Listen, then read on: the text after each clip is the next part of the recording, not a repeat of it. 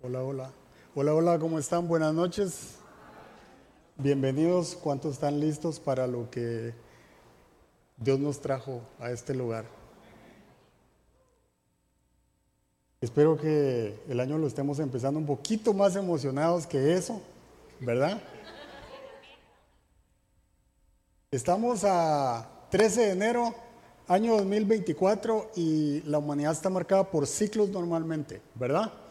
cumplimos años y, ¿verdad? Y a veces cuando llegamos a 20 decimos, uy, ya entré ¿verdad? a los 20 y después a los 30 y a los 40. Entonces, eh, yo no sé si alguna vez has reflexionado eso, pero ese tiempo, ¿verdad? Para la gente que no cree en Dios, como el que es ateo, es un antes y un después de Jesús. Y ahí empezó el día uno, ¿verdad? Y la vida está eh, llena de esos ciclos. Entonces, eh, estamos empezando el año 2024 y normalmente siempre que empezamos un ciclo eh, tendemos a, ponernos eh, metas, a definir planes. No hace falta muchas veces que los escribamos, pero, pero creo que el ser humano acostumbra a decir, hoy sí voy a echarle ganas a esto, hoy sí voy a hacer tal y tal cosa, ¿verdad? yo creo que eh, es normal que hagamos eso, ¿verdad? Entonces, estamos en la segunda semana y normalmente es cuando estamos con todo el ímpetu, ¿verdad? De querer hacer algo. Y eh, de eso vamos a estar hablando hoy. Creo que es un buen momento para hablar de planes, para hablar de cosas que queremos conseguir, de cosas que queremos lograr, cosas que queremos emprender, porque eh, creo que es importante siempre ir para adelante, es importante siempre buscar el reino de Dios y su justicia, es importante crecer espiritualmente, es importante crecer profesionalmente, es, es importante no entrar en la conformidad y pararse. Hay que echarle ganas a la vida. Así de sencillo. Así que yo quiero empezar cuando me digan si estamos listos poniéndoles un pequeño videito para arrancar. Son 30 segundos nada más, así que um, cuando estemos listos, y si lo podemos poner. Bueno, um, llegó el momento de la prueba final para darnos cuenta de todo lo que han aprendido durante este curso de la confianza. Seba, tú partirás. Para que arriba, uh, cierra los ojos y espera la señal. Eso, venga, cabros. Seba, eh, debes recordar que en la confianza está todo. Si aplicas todo lo que clases, todo estará bien, ¿ok? No deberías preocuparte por nada y solo confiar. Déjate caer a la vuelta de uno, dos, dos, tres.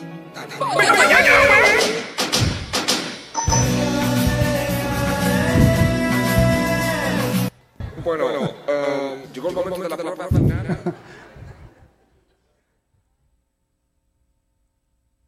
¿Cuántos han hecho ese ejercicio alguna vez? Eh, bueno, yo no me fui para adelante, me fui para atrás, pero, ¿verdad? Pero...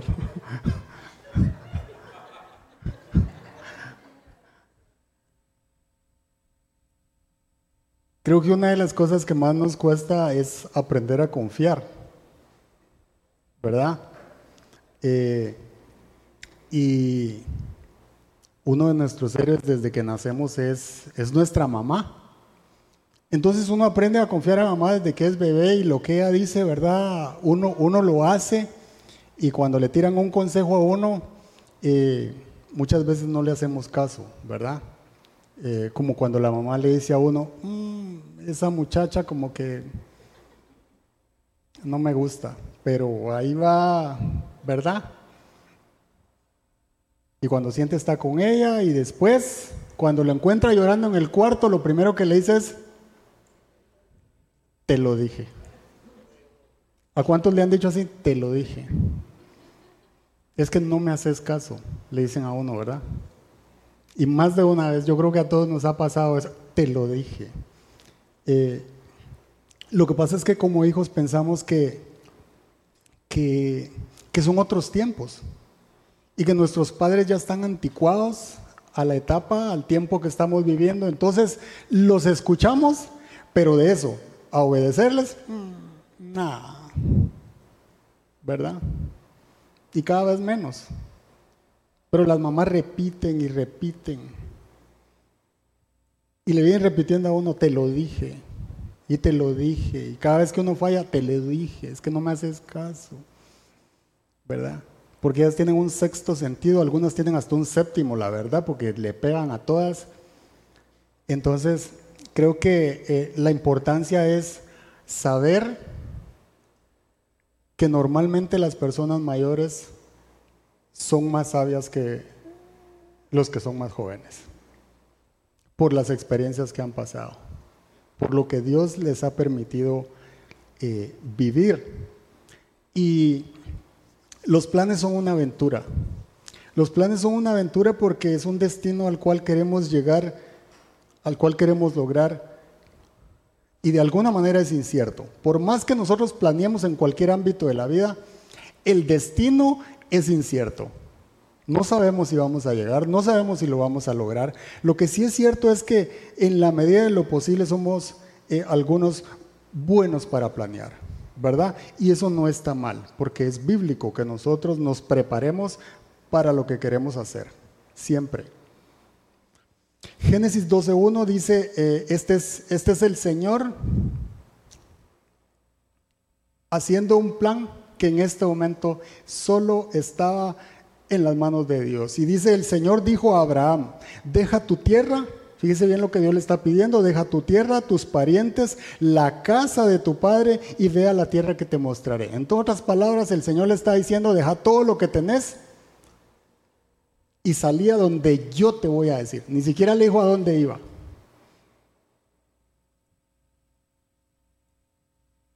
Ese era el plan de Dios, sembrándolo en el corazón de Abraham, ¿verdad? Y lo que pasa es que todo comienzo de un nuevo ciclo nos pide dos cosas. Cuando Dios nos está pidiendo ir a hacer algo, cuando Dios nos está desafiando para hacer algo, nos está pidiendo dos ingredientes muy importantes. Uno de ellos es la fe. La fe para creerle a Dios sobre todo, sobre todo lo demás.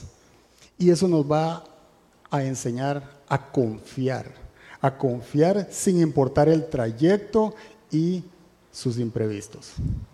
La segunda cosa es a obedecer.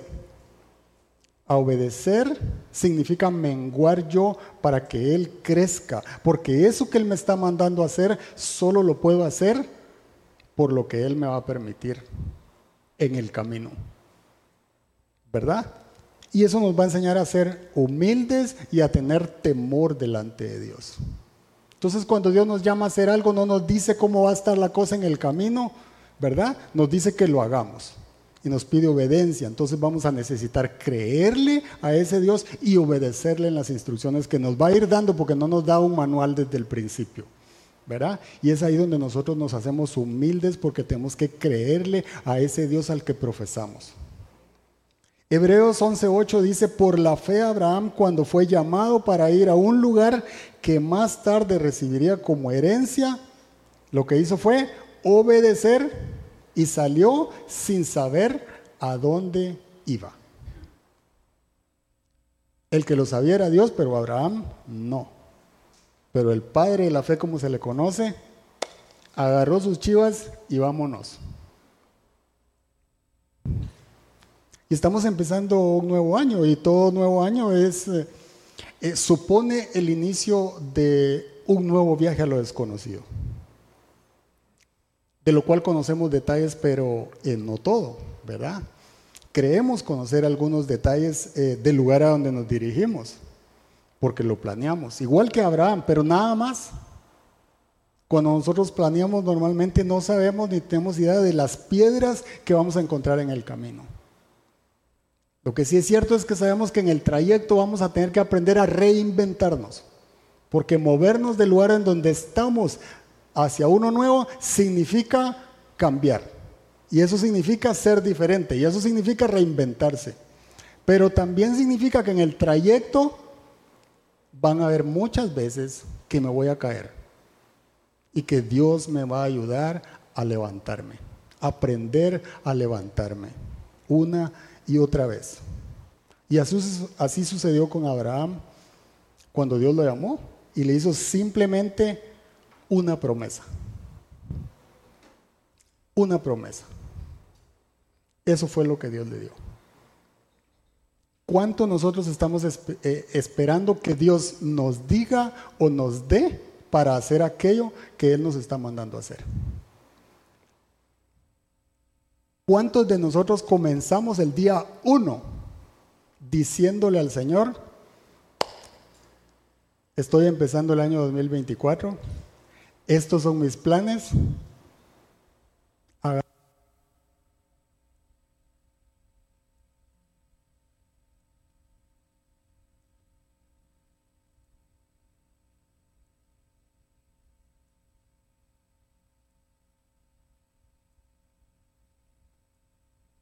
Entonces, ¿cuántos hicimos eso? ¿Cuántos en realidad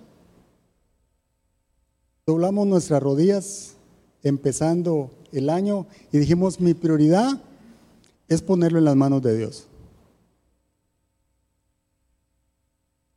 Y yo quiero decirle que no hay nada más lindo, no hay nada que cambie más nuestra vida que rendirnos desde el primer momento en las manos del que todo lo puede.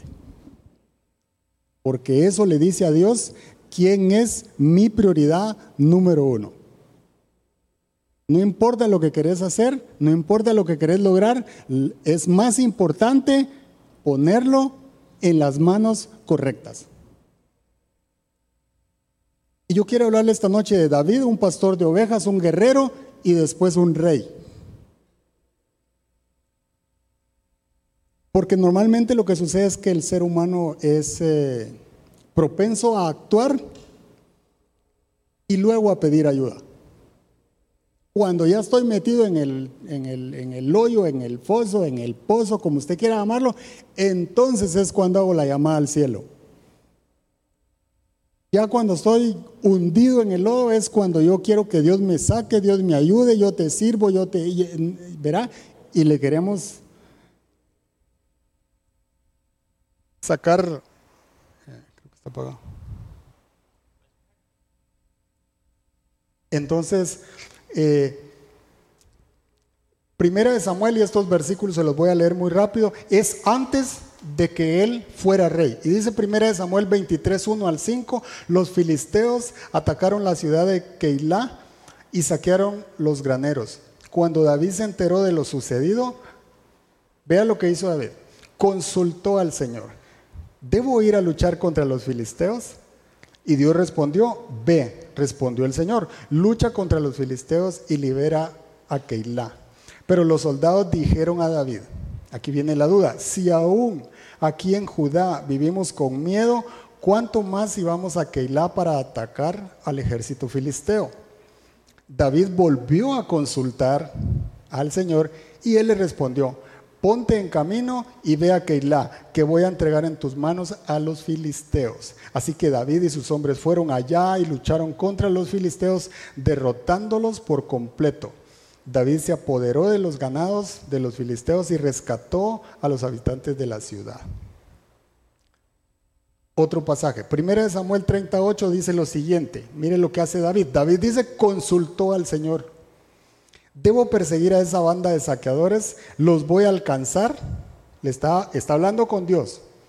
Y el Señor le dice, persíguelos. Respondió el Señor, vas a alcanzarlos y rescatarás a los cautivos. Ahora cuando él ya era rey. Esto era cuando él no era rey, ¿verdad? Cuando él ya era rey, segunda de Samuel 5, 17 al 25, dice, al enterarse los filisteos de que David había sido ungido rey de Israel, subieron todos ellos contra él. Pero David lo supo de antemano y bajó a la fortaleza. Los filisteos habían avanzado desplegando sus fuerzas en el valle de Refayín. Así que David consultó al Señor. Este es un rey consultándole a Dios. ¿Debo atacar a los filisteos? ¿Los entregarás en mi poder? Atácalos, dijo el Señor. Te aseguro que los entregaré en tus manos. Entonces David fue a Baal Perasim y allí los derrotó. Y David dijo, ¿cómo se abren las, como se abren las brechas en el agua, así el Señor ha abierto brechas de a mi paso entre mis enemigos. Este es David dándole la gloria a Dios. Por eso aquel lugar se llama Baal Perasim. Allí los filisteos abandonaron a sus ídolos y David y sus soldados se los llevaron. Pero los filisteos volvieron a avanzar contra David y desplegaron sus fuerzas en el valle de Refayín. Así que David consultó al Señor y éste respondió. Otra vez, no los ataques de frente. Cada vez Dios respondía de manera diferente, porque Él es soberano sobre cada cosa que hacemos. Sino rodéalos hasta llegar a los árboles de bálsamo y entonces atácalos por la retaguardia. Tan pronto como oigas, mire las instrucciones de Dios, tan pronto como oigas un ruido como de los pasos sobre las copas de los árboles, lánzate al ataque. Pues eso quiere decir que el Señor va al frente de ti para derrotar al ejército filisteo. Así lo hizo David, tal como el Señor se lo había ordenado, y derrotó a los filisteos desde eh, Hueva hasta Geser o Hueser.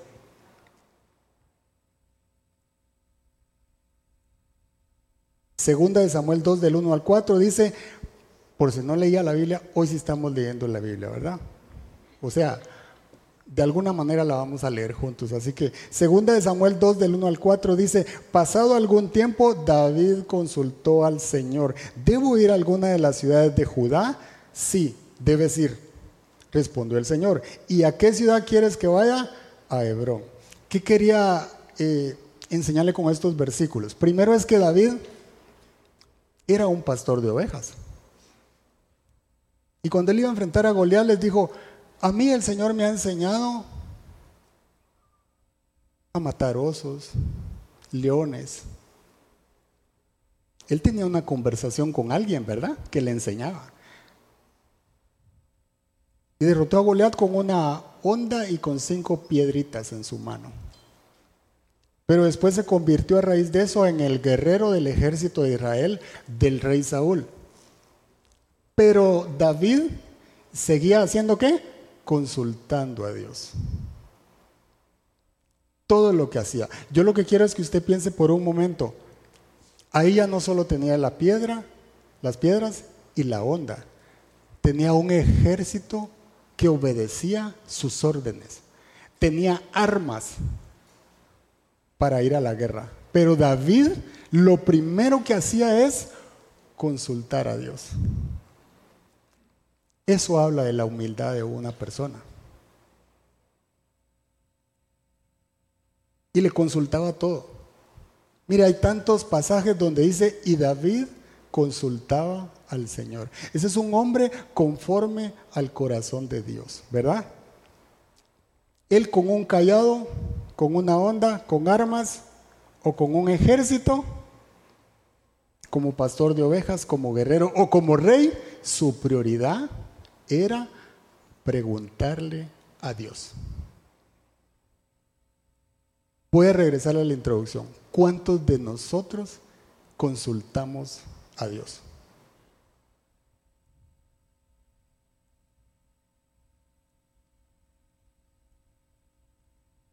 Yo agarré estos pasajes y lo que quiero compartir con ustedes son cuatro cosas breves. ¿Por qué poner nuestra esperanza en los planes de Dios. Porque si ese hombre, como dice la Biblia, era conforme al corazón de Dios, significa que él hace cosas que le agradan a Dios, que quizá nosotros muchas veces no las practicamos o no las hacemos.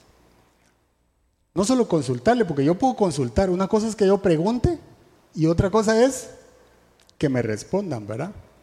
Una cosa es que yo consulte y otra cosa es que yo siga las instrucciones o el consejo que me vayan a dar.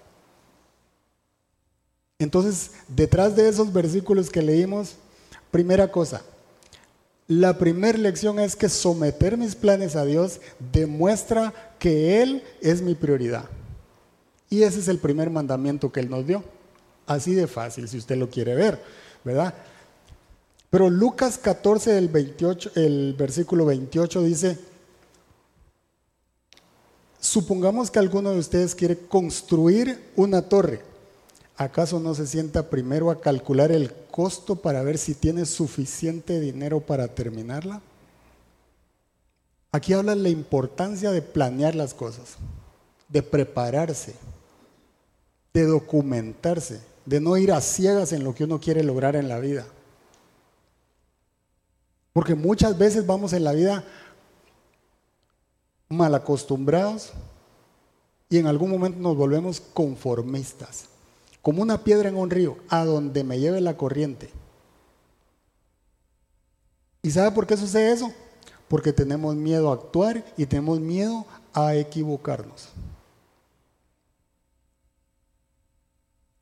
Pero otras veces planeamos, pero planeamos porque queremos tener el control.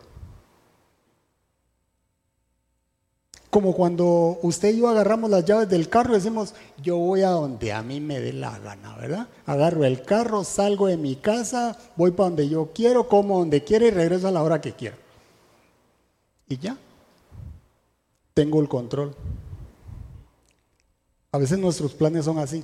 Nadie me dice qué hacer, yo ya sé qué quiero en la vida y vámonos para adelante y allá voy, ¿verdad? Arranco y vámonos.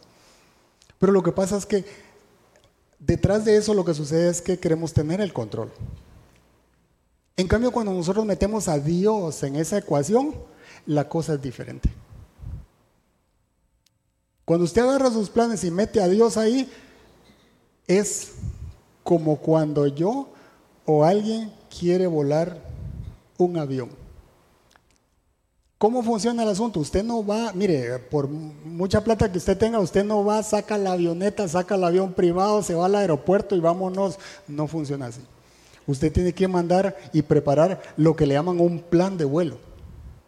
El plan de vuelo dice cómo se llama su avión, qué capacidad tiene, qué equipo tiene, a dónde quiere ir, a qué altura va a volar ese, ese, ese animalito, como digo yo. ¿Verdad? ¿Cuándo? ¿A qué horas? ¿Cuál es el destino? Todos esos detalles están en el plan de vuelo. Y si se lo aprueban, entonces usted dice, vámonos. Pero puede ser que no se lo aprueban. Si por ejemplo hay inundaciones, si hay tormentas, si hay tornados, cosas así, le van a decir que no. Punto. Lo importante es que yo planifico lo que voy a hacer, a dónde voy, cuándo quiero ir. Y en el trayecto sucede que ese plan de vuelo sirve para que no solo me autoricen a volar, sino que me controlan, me monitorean. ¿Verdad? En otras palabras, me van ayudando a que, a que yo llegue a mi destino. Eso es lo que hace la torre de control, normalmente, ¿verdad? Entonces, no necesariamente yo tengo el control. Yo planeé, pero alguien más me ayuda en la ejecución de ese plan, si es que me lo autorizaron. Y así funciona con Dios. Proverbios 19, 21 dice, muchos son los planes en el corazón de las personas, pero al final prevalecen los designios del Señor.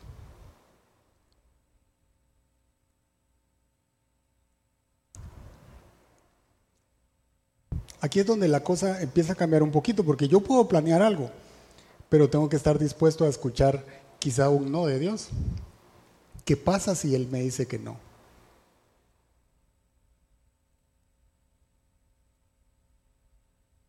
Entonces lo primero que tenemos que aprender es a someter nuestros planes a Dios. Porque someter mis planes a Dios son un acto de humildad para buscar la voluntad de Dios por encima de la mía. Por eso yo someto mis planes a Dios. Por eso pongo mis planes en las manos correctas. Porque Él es mi prioridad número uno. Entonces, si Él es mi prioridad número uno, si yo amo a Dios con todo mi corazón, yo hablo con Él y le digo, yo quiero hacer esto. ¿Qué te parece? ¿Qué pensás de esto, Señor? ¿Me puedes ayudar a discernir?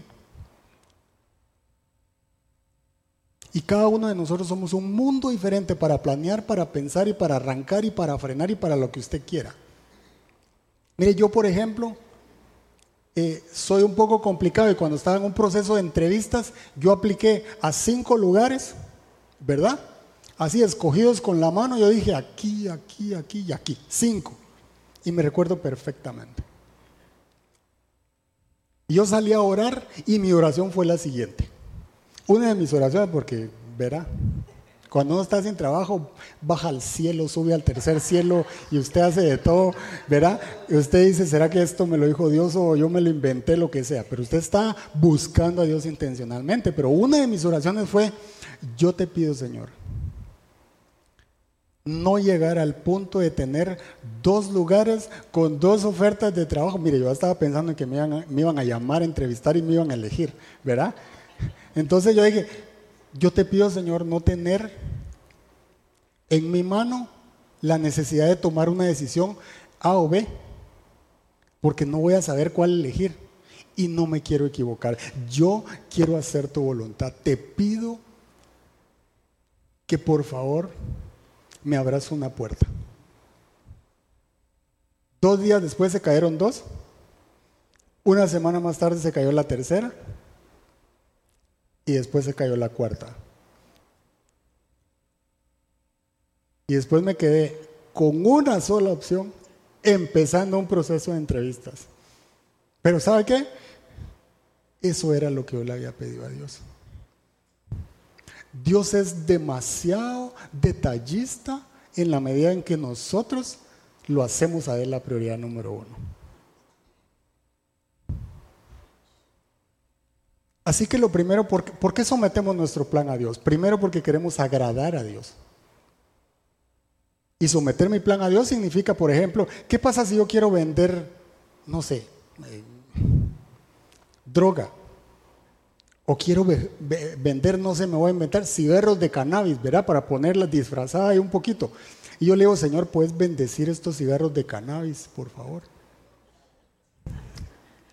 Cuando usted somete su plan a Dios, usted mismo se va a dar cuenta si, si, si la cosa va bien o va mal. Así es sencillo. Porque yo quiero agradar a Dios, ¿verdad? ¿Será que a Dios le agrada o aborrece lo que yo quiero hacer? Esa es una buena pregunta, ¿verdad? La segunda cosa es si lo que voy a hacer es de bendición a otros. ¿Servirá para honrar y ayudar a otras personas? ¿Será que va a servir para acercar o alejarlos de Dios? Y usted ahí va, empujando su plan, haciendo las preguntas, ¿verdad? La tercera cosa es, ¿me ayudará a ser mejor persona a mí con esto o simplemente lo quiero hacer para alimentar mi ego, mi orgullo o para enriquecerme. Lo que quiero es tener más plata. Cuando usted se hace esas preguntas, está pasando el filtro con el Señor. Usted se va a dar cuenta si a él le agrada o no le agrada, porque si usted ha leído la Biblia, usted mismo, usted mismo va a ponerle X a lo que usted dice, uy, esto no va con lo que dice la Biblia, a esto no le gusta a Dios, entonces la cosa no pinta bien. Pero si el plan pasa, mire, prepárese, porque van a haber veces que el Señor no va a autorizar el plan de vuelo. Algunas veces Dios le va a decir no y tenemos que tener humildad para aceptar que esa es su voluntad. Pero van a haber otras veces que a pesar de que va a haber turbulencia, el Señor dice, suba. Va a haber turbulencia, pero suba, porque usted ahí va a aprender a madurar. Usted ahí va a aprender a ser más fuerte espiritualmente, a confiar en que yo tengo el control. Eso va a pasar también algunas veces. Y la última es, ¿qué haces si lo logras? ¿Para qué lo querés? Es como que le pida el don de profecía a Dios, ¿verdad? Pero no me gusta orar por la gente, entonces ¿para qué le estoy pidiendo el don de profecía?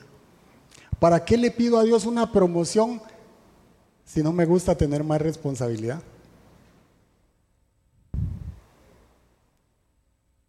Usted se hace las preguntas y su plan va avanzando. ¿Verdad? Someter mis planes a Dios demuestra que Él es mi prioridad número uno. Y yo quiero hacer lo que a Dios le agrada. Por eso someto mi plan a Dios. La segunda cosa es poner mi esperanza en Dios, porque eso habla de mi fe en los planes de Dios para mi vida. Entonces no pongo mi esperanza en el plan, pongo mi esperanza en Dios. Y regreso a lo que le dije anteriormente. David ya tenía armas, tenía hombres para pelear, pero él decidía preguntarle a Dios.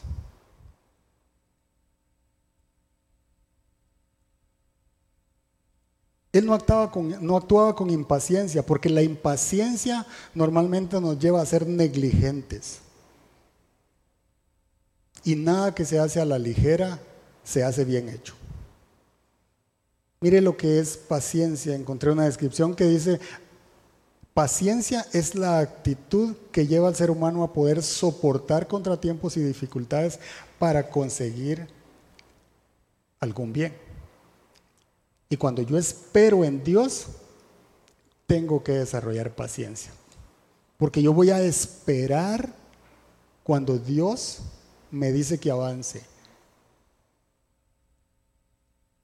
Y para eso necesitamos paciencia. Y la paciencia es lo que nos ayuda a desarrollar el músculo de la fe. Yo lo pongo en las manos de Dios, pero espero. Espero a que Él me ayude, espero a que Él provea, espero a que Él abra una puerta, espero a que Él me hable. Y no darme por vencido. Y tampoco dejar de culpar a los demás, porque muchas veces desistimos solo por echarle la culpa a los demás. Ah, ya no sigo porque me dijeron tal cosa. No.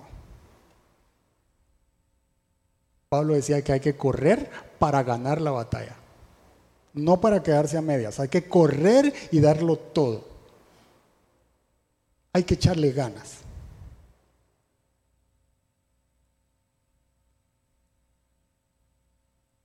Pero muchas veces nos toca esperar metidos en la cueva o esperar en el anonimato. ¿Sabe dónde estaba Elías esperando? esperando a que lo mataran después de que habían matado a todos los profetas, metido en una cueva. Y ahí llegó el Señor. Porque no hay lugar donde nosotros nos podamos esconder donde Él no pueda llegar. El hombre de Dios estuvo en una cueva y ahí llegó el Señor. Y ahí lo sacó. Y ahí le habló. Y ahí le dio instrucciones. No hay lugar a donde nosotros podamos escondernos del poder y la presencia de Dios. Su amor es tan grande que a donde quiera que vayamos, ahí nos va a encontrar. Pero muchas veces lo que decimos es, es que Dios hizo un milagro con este, le hizo otro aquel, habló con aquel, le dio un don al que está allá. Y conmigo parece que no habla. A mí no me hace nada.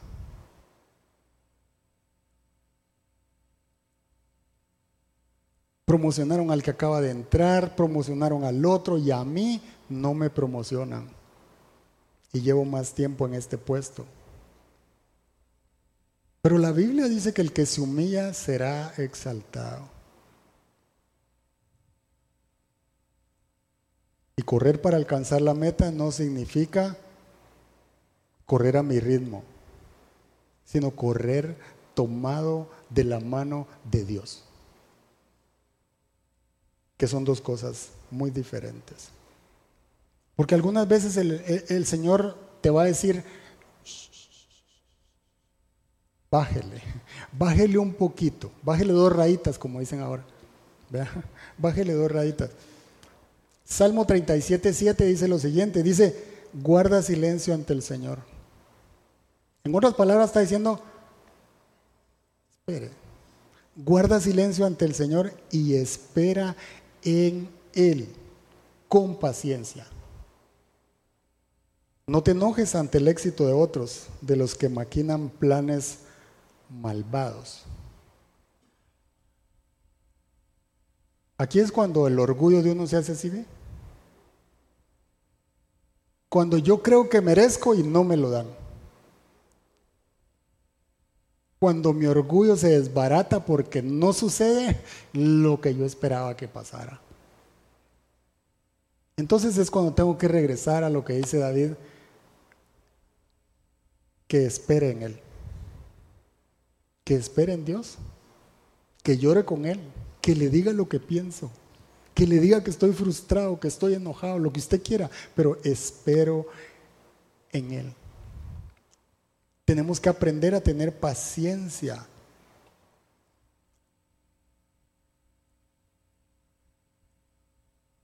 Jesús durante su ministerio muchas veces repitió, tranquilos porque todavía no es mi tiempo. Así le dijo a su propia mamá.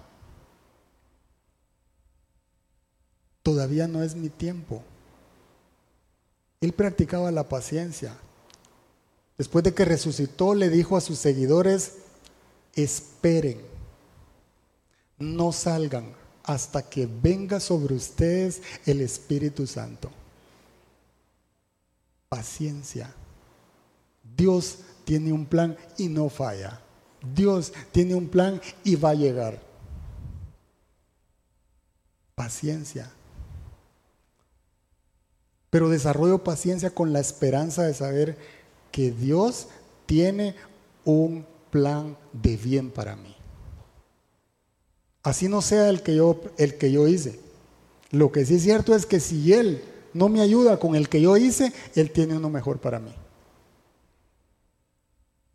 Jeremías 29:11 si lo quiere buscar.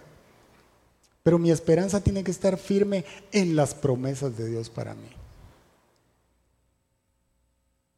Porque cuando las cosas se ponen difíciles o vienen los obstáculos, es cuando más desarrollamos paciencia. No es cuando las cosas van bien, es cuando se ponen, cuando la cosa se pone negra, ahí es donde desarrollamos paciencia. Romanos 5.3, yo se lo leo en la versión Reina Valera, y dice, y no solo esto, sino que también nos gloriamos en las tribulaciones, o sea, en los clavos, ¿verdad? Sabiendo que la tribulación produce paciencia. Entonces, para desarrollar paciencia hay que pasar por la tribulación. Hay que pasar por el problema para desarrollar paciencia. No hay otra. Eso es lo que nos está diciendo. ¿Y por qué pasa esto? Bueno, porque ahí es donde aprendemos a confiar en que Dios va a proveer. Él es un buen pastor. Él guía, él reanima, Él reconforta, pero Él va conmigo. Esa es mi confianza. La paciencia la desarrollo creyendo que Él está ahí. No se olvidó de mí, Él está a la par mía.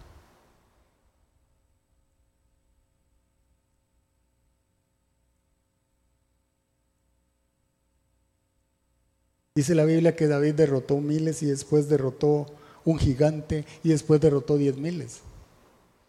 Por eso se ganó la gracia de todos los soldados, de toda la gente.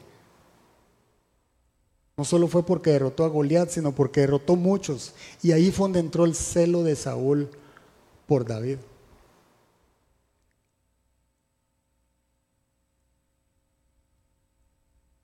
Dios hizo dos cosas con ese rey.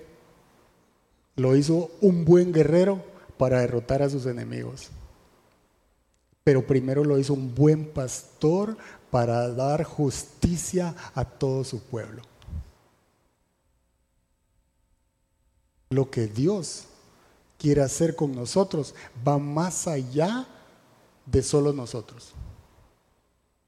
Dios quiere bendecir a otros, Dios quiere bendecir a tu familia, Dios quiere bendecir a tus hijos, Dios quiere bendecir a los que te rodean, porque somos la sal y la luz del mundo.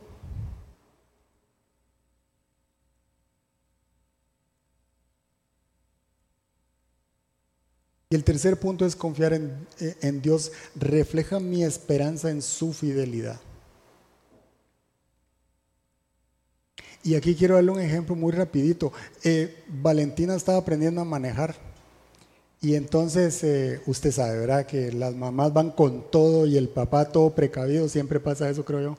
Pero bueno, eh, ella estaba aprendiendo a manejar y entonces la mamá me regañaba que por qué no la dejan manejar, déjala que nunca va a aprender que aquí, todo ese cuento.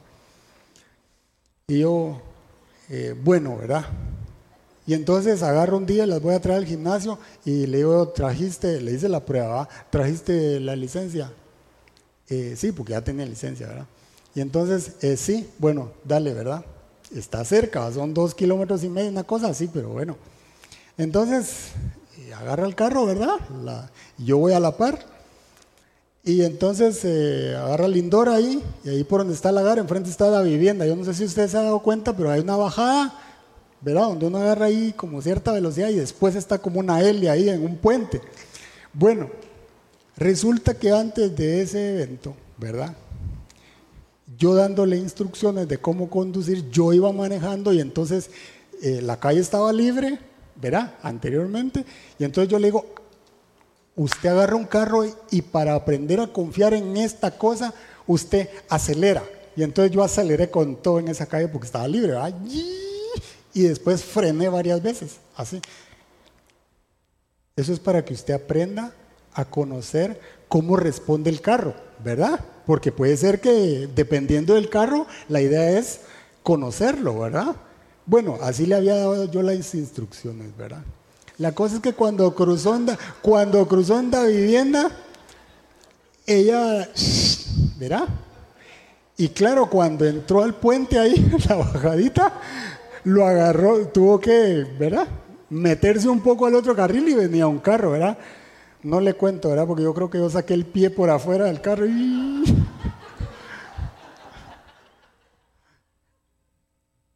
O sea, yo creo que yo saqué el pie y frené yo por afuera porque... O sea, me asusté. Yo me asusté, yo, creo que perdí como cinco años en ese movimiento. Entonces yo dije, no, todavía le falta. Dije, no, no, no, todavía le falta. Pero yo me quedé callado porque iba asustado. Ya más adelante yo le digo, le diste mucha velocidad ahí antes de entrar a la, a, la curva, ¿verdad? Y me dice, pero si me enseñaste a acelerar, entonces...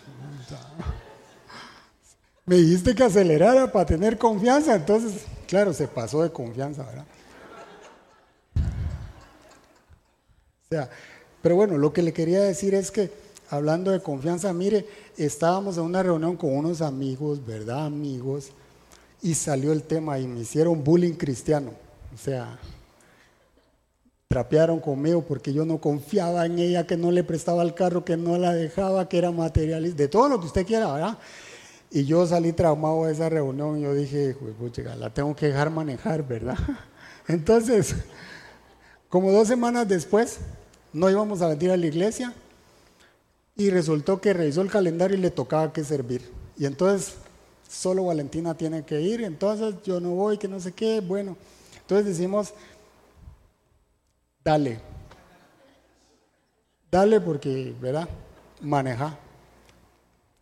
Entonces yo digo, bueno, vamos a pasar la prueba, a ver qué. Uy, entonces de Santa Ana para acá. Y entonces le doy la llave y yo, puchica, Señor. Ah. No sabía si arrodillarme, si levantar los brazos, pero bueno, pero iba sola, ¿verdad? Entonces yo no puedo ir en el celular y ella ya sabe toda la cosa. Agarró el carro y vámonos. Venía para la iglesia. ¿ah? Y en eso se me prendió el foco. Y entonces yo dije, uy, como me llamas cuando llegues, ¿verdad? Pero entonces resulta que estas cosas, ¿verdad? Tienen algo que se le llama encontrar o find. Entonces, si los teléfonos, los números están agregados ahí, usted va viendo en dónde va ubicado el teléfono. Entonces yo, tas, 30 minutos esperando, viendo ahí el GPS donde va la niña con el carro. No le cuento cuando llegó después del cruce a Ciudad Colón, ¿verdad? Porque ahí se hace un solo carril. Bueno, ya cuando se tardó cinco minutos, yo miraba que la ruedita no caminaba ahí, dije, uy, ¿qué pasaría que no pasa, verdad? Ah, y me empecé a poner nervioso, puchica. Bueno, al fin ya pasó y, llegó.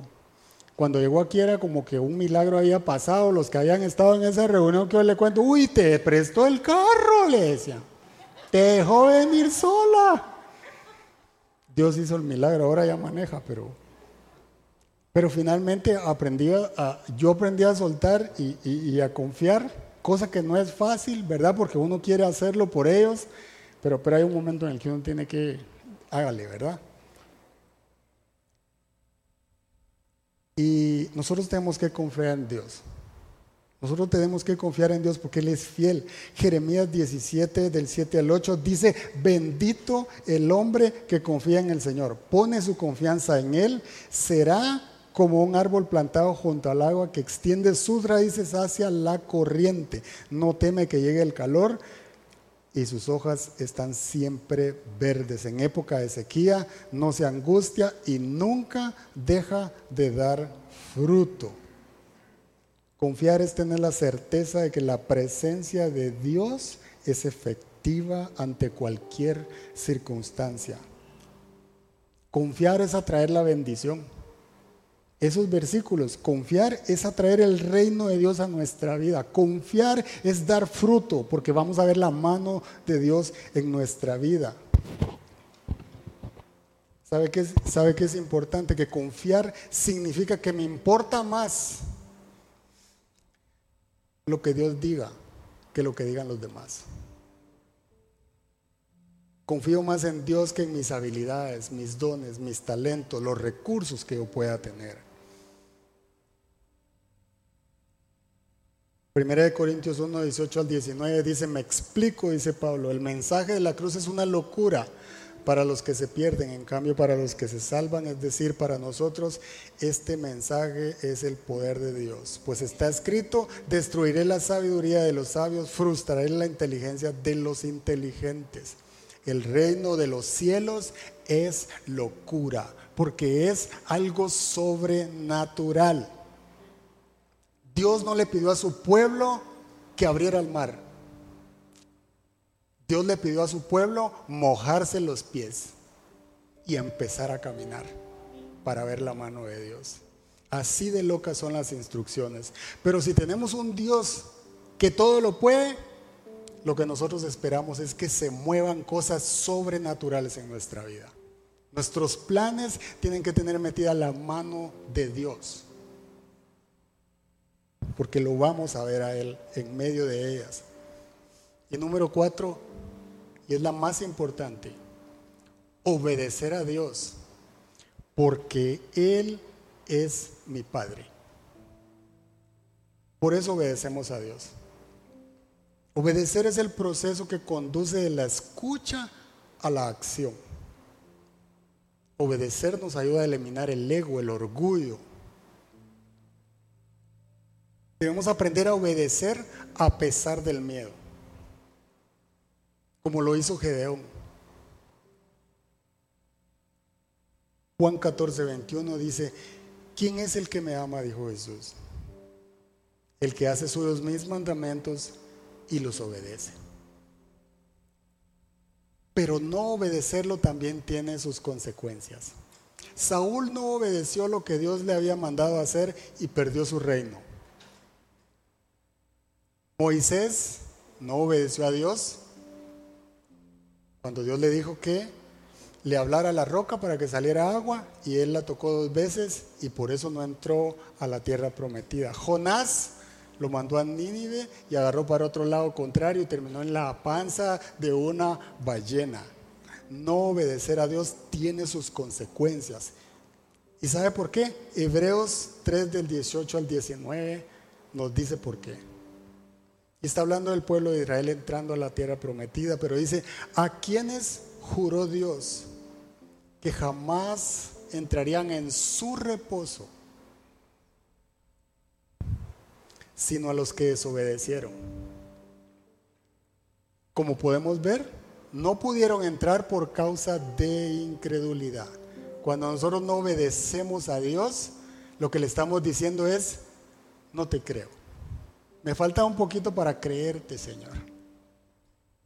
Y hacemos lo que nosotros creemos en lugar de hacer lo que Dios nos pide que hagamos. Desobediencia a causa de incredulidad. Y fueron privados del reposo de Dios. ¿Y sabe cuál es el reposo de Dios? Shalom, paz. Paz que sobrepasa todo entendimiento en medio de la tribulación, en medio de los problemas. Cuando yo tengo el reposo de Dios, algo pasa, pero Él me da calma. Él calma la tormenta, Él calma los ruidos. Por eso no pudieron entrar a ver su bendición, que era la tierra prometida. Pero la obediencia trae oposición. Pero si estás sufriendo oposición del enemigo es porque él conoce lo que está más adelante, que se llama tu recompensa. Porque Él no se mete a robar a una casa vacía. El diablo no es tonto para atacarte por nada. Si hay oposición es porque hay una recompensa más adelante. Y tenemos que creerle a Dios. Porque la obediencia es lo que caracteriza al discípulo. Cuando nosotros decimos que seguimos a Cristo es porque nosotros obedecemos su palabra, hacemos lo que Jesús nos pide que hagamos. Como cuando nos dice, perdona. No queremos hacerlo. Obedecemos a Dios no porque nos guste, no por placer, sino porque amamos más a Dios que lo que nos pasó. Perdonamos porque eso nos hace libre a nosotros, porque eso rompe las ligaduras al pasado, porque eso rompe las cadenas de maldición que podemos andar acarreando. Y obedecemos a Dios. Salmo 32.8, y con esto casi voy terminando, dice, te instruiré. Esto es lo que hace Dios cuando nosotros le obedecemos. Mire que obedecer no significa agarrar solo el camino que Dios te está pidiendo que recorras. No, el Salmo 32.8 dice, te instruiré. Mire, lo primero que Dios hace es te instruiré. Y te enseñaré el camino que debes seguir. Dirección. Te aconsejaré. Eso es sabiduría. Y velaré por ti. Protección.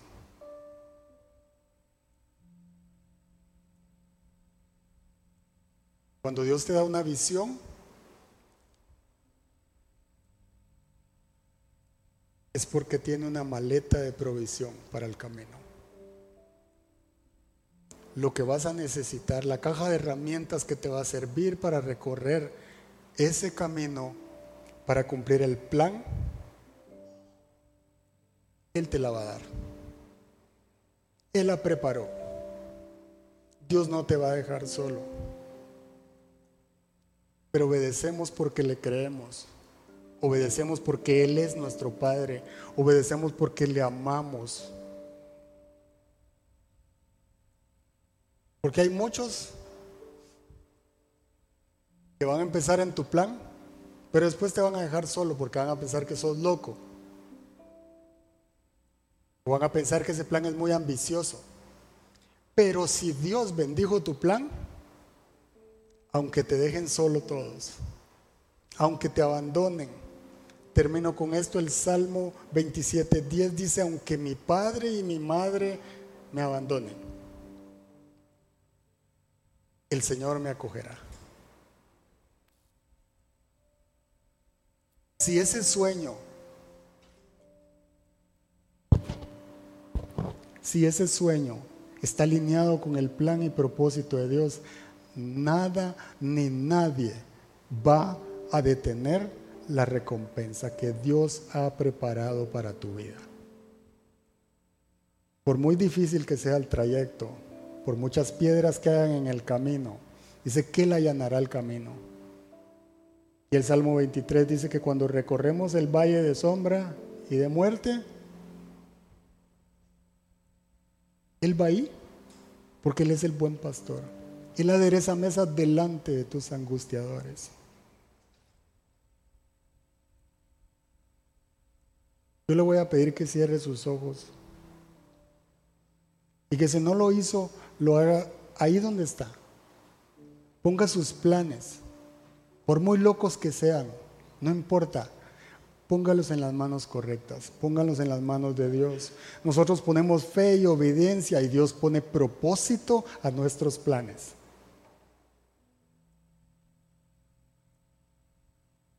David fue obediente y un hombre conforme al corazón de Dios. Pero Dios lo pasó de ser pastor de ovejas a ser el rey de Israel. ¿Y sabe cómo se le conoce al reinado de David? La era dorada. Un paralelo de lo que va a ser nuestra eternidad con Cristo. Así de grande fue lo que Dios le dio.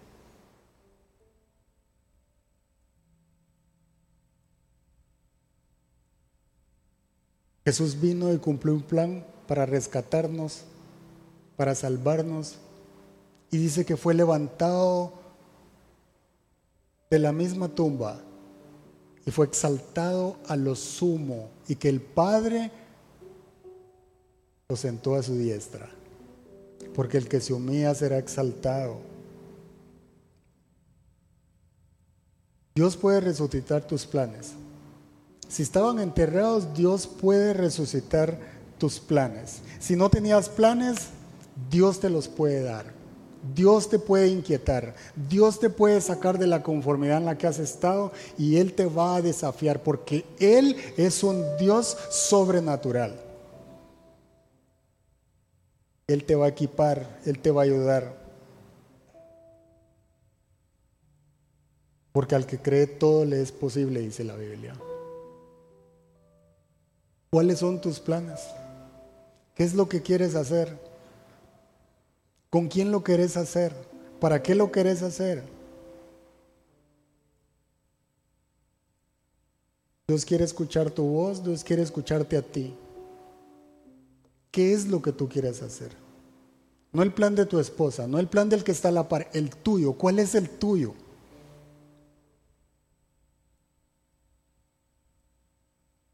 ¿Qué quieres que Dios haga contigo?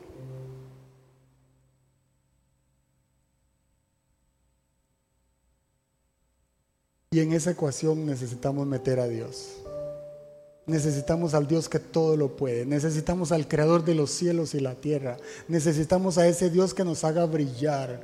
Necesitamos a ese Dios que nos empodere, que nos ayude, que remueva las piedras del camino, que nos fortalezca, que nos bendiga, que nos haga ser la luz y la sal de esta tierra.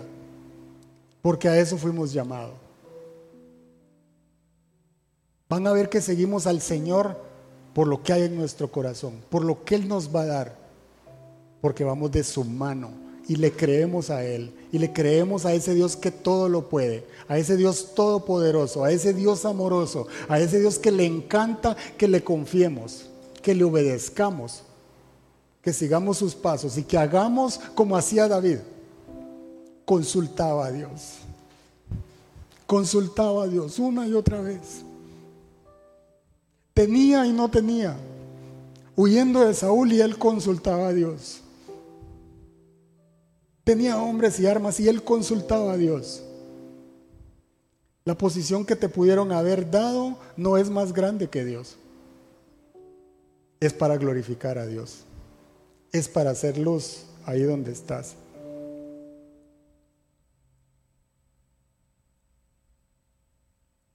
Yo te pido, Señor, que agarres cada uno de lo que te han dicho, cada plan que te han dicho. Si te pidieron salud, Señor, trae sanidad. Tú lo prometiste. Fuiste a la cruz por nuestras enfermedades. Si les ha ido mal, Señor, yo te pido que abras un nuevo camino. Yo te pido, Señor, que a cada uno de los que están en este lugar los pongas y los establezcas en lugares de honor, en lugares de bendición, donde, podamos, donde puedan brillar, Señor, donde puedan ser de bendición a otros, a sus familias, a sus padres, a sus amigos, a sus hermanos. Señor, que podamos ser de las personas que transforman y cambian esta generación, Señor, por lo que tú vas a hacer a nuestro alrededor. Abandonamos el conformismo, Señor, y ponemos todos nuestros sueños y todos nuestros anhelos en tus manos. Yo te pido, Señor, que abras las ventanas de los cielos y que escuches el clamor de cada persona, Señor.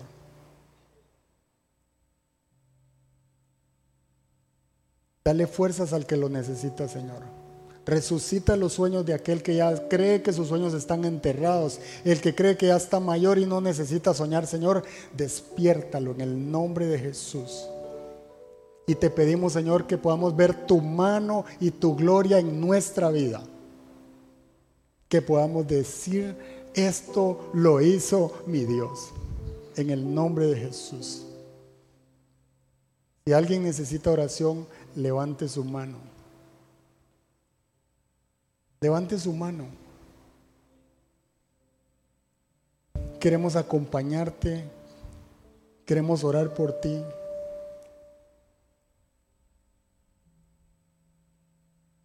Te damos gracias, Señor, porque sabemos que tu Espíritu Santo está en este lugar. Sigue tocando, Espíritu Santo. Sigue ministrando. Ayúdanos. Guíanos, Señor. Danos nuevas fuerzas. Levántanos. Desafíanos, Señor. En el nombre de Jesús. Te damos la gloria y el honor.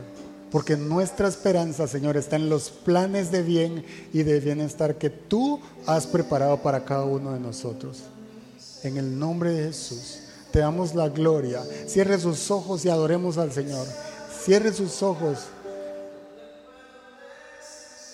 Dígaselo, aquí están mis planes, Señor. Entrégueselos. Gracias, Jesús. Gracias, Jesús.